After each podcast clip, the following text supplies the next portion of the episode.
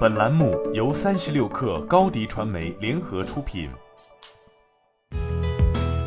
本文来自三十六氪作者李安琪。近日，比亚迪集团执行副总裁、汽车工程研究院院长连玉波在接受 CGTN 主持人快英春采访时表示，比亚迪将为特斯拉提供电池产品。为此，三十六氪向比亚迪官方进行求证，截至目前，比亚迪暂未回复。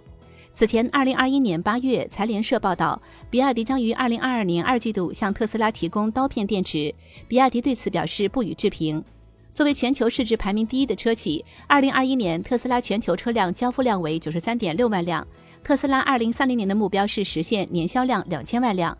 这也意味着特斯拉将需要对全产业链都进行快速扩张。此前，特斯拉在国内的电池供应商主要为宁德时代、LG 化学。两者供货占比分别为百分之七十和百分之三十，前者主要提供磷酸铁锂电池，后者主要提供三元锂电池。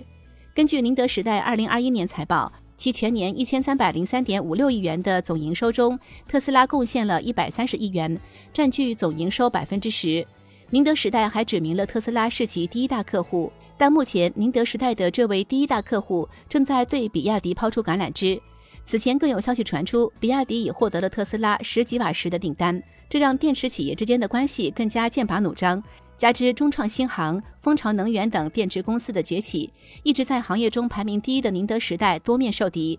据了解，四月宁德时代动力电池装车量市占率出现了较大幅度下滑。从三月的百分之五十点四九下降至百分之三十八点二八，其中在磷酸铁锂电池细分领域，四月比亚迪以四点一九吉瓦时的电池装车量，百分之四十七点一四的市占率反超宁德时代。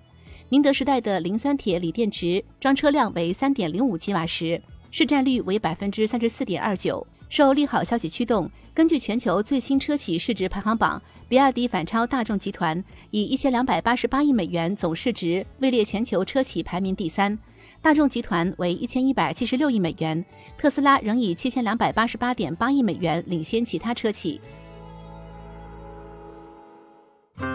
新媒体代运营就找高迪传媒，微信搜索高迪传媒，有效运营公众号、抖音、小红书，赋能品牌新增长。